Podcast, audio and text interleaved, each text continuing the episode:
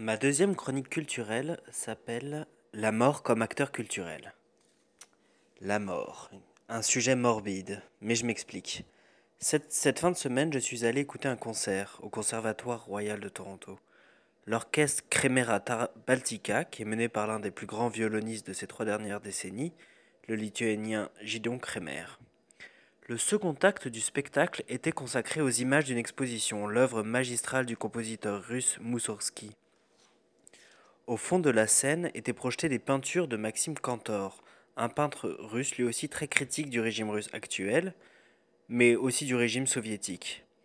L'œuvre de Moussorgsky est magnifique, majestueuse. C'est d'ailleurs ce qu'on entend en, fond de, de, ma voix, si vous prêtez attention. Euh, mais les, les, peintures de Cantor étaient sinistres, sombres, glauques. Elles montraient des victimes de totalitarisme, des totalitarismes qui n'étaient jamais nommés. La musique devenait alors angoissante et la majesté de cette musique semblait contrebalancée par la souffrance et la mort. L'œuvre se termine en apothéose, avec des cloches comme on les entend là derrière moi. Pendant cette, cette apothéose, des formes de tours de Babel étaient projetées à l'écran des tours de Babel construites sur des cadavres, par d'autres cadavres, avec des pendus. Cette expérience étrange m'a fait penser au rapport entre la mort et la majesté de l'art, et finalement entre la, mort et l'art. Parce que la mort est sans doute le thème le plus traité en poésie, en littérature ou en peinture, et même en musique. La mort hante ce que nous lisons, ce que nous regardons, ce que nous écoutons avec une constance qui force l'admiration.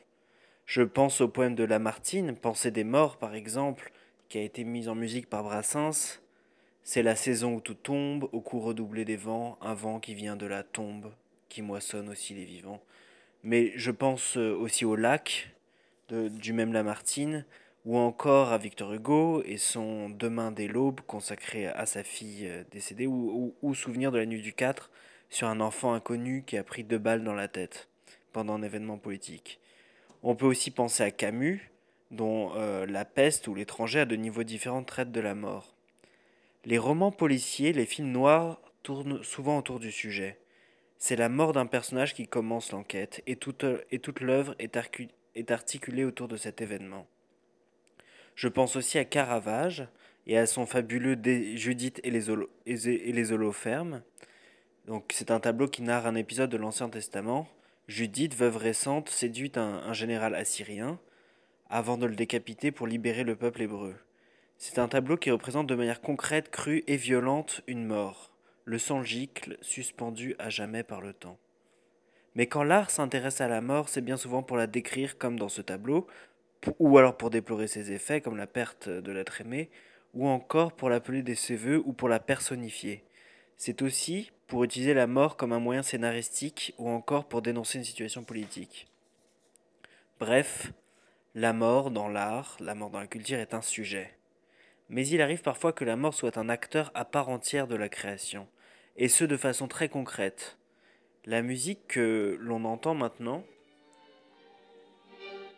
c'est le Requiem de Mozart. C'est l'œuvre d'un jeune homme, agonisant, qui n'a même pas pu terminer cette œuvre, fauchée par la mort. Wolfgang Amadeus Mozart l'a composée en 1791, à la veille de mourir, et à l'écoute de cette musique, une question se pose. Quelle part a joué l'assurance de la mort prochaine dans cette œuvre? La mort qui enserrait de ses mains glacées l'esprit de Mozart a-t-elle influencé le compositeur? Et à quel point? Il y a dans ces requiem toute la souffrance, la peine, mais aussi une forme de majesté, qui est peut-être inhérente à l'imminence de la mort. Je vous invite à vous faire votre propre idée. Transportons-nous maintenant un peu plus loin dans le temps et dans l'espace. 1703. La Grande Russie, avec un autre jeune homme, le tsar Pierre Ier qu'on appelle déjà Pierre le Grand. Pierre le Grand vient de gagner une guerre contre la Suède, dont l'armée est pourtant une des plus réputées d'Europe. Il tente de forcer son empire et son peuple vers la modernité. Alors que les Russes s'habillaient de longues pelisses en fourrure et portaient fièrement barbes et cheveux longs, Pierre Ier les forcera à se raser de près, à porter des costumes européens et des perruques blanches. Pour un tel empereur, il faut une capitale à sa mesure. Il ne peut se satisfaire de Moscou et ses maisons de bois si russes, autant dire, aux vues européennes, si provinciales. Il décide donc de construire sa capitale sur la mer Baltique, dont il vient d'arracher aux Suédois un accès. C'est la mer Baltique, c'est sa fenêtre vers l'Europe, comme il aime le dire. Et peu importe si la zone est marécageuse et insalubre, il faut une capitale somptueuse pour laquelle les meilleurs architectes italiens sont embauchés. Pour un coût financier considérable, mais un coût humain encore plus impressionnant. 150 000 morts, du scorbut, de la malnutrition ou de l'épuisement. 150 000, rendez-vous compte. Aujourd'hui, Saint-Pétersbourg est visité par des millions de touristes chaque année. Et ce n'est pas un cas isolé. Combien de milliers de morts pour construire le Colisée et combien de dizaines de milliers pour les, pyramides de Gizeh? Mais ces monuments gigantesques, dévoreurs de vie humaine, ne sont pas l'apanage de l'histoire. La succursale du Louvre à Abu Dhabi, où les chantiers du Qatar ou du Brésil se sont soldés, se soldent encore aujourd'hui par des dizaines de victimes. Dans ce contexte, que faire? Doit-on boycotter les grands monuments? Doit-on culpabiliser de s'extasier devant eux? Peut-être pas, mais au moins puissions-nous, en visitant Venise, avoir une petite pensée pour les dizaines de milliers de morts, les dizaines de milliers d'hommes, de femmes qui sont morts pour que nous puissions le faire.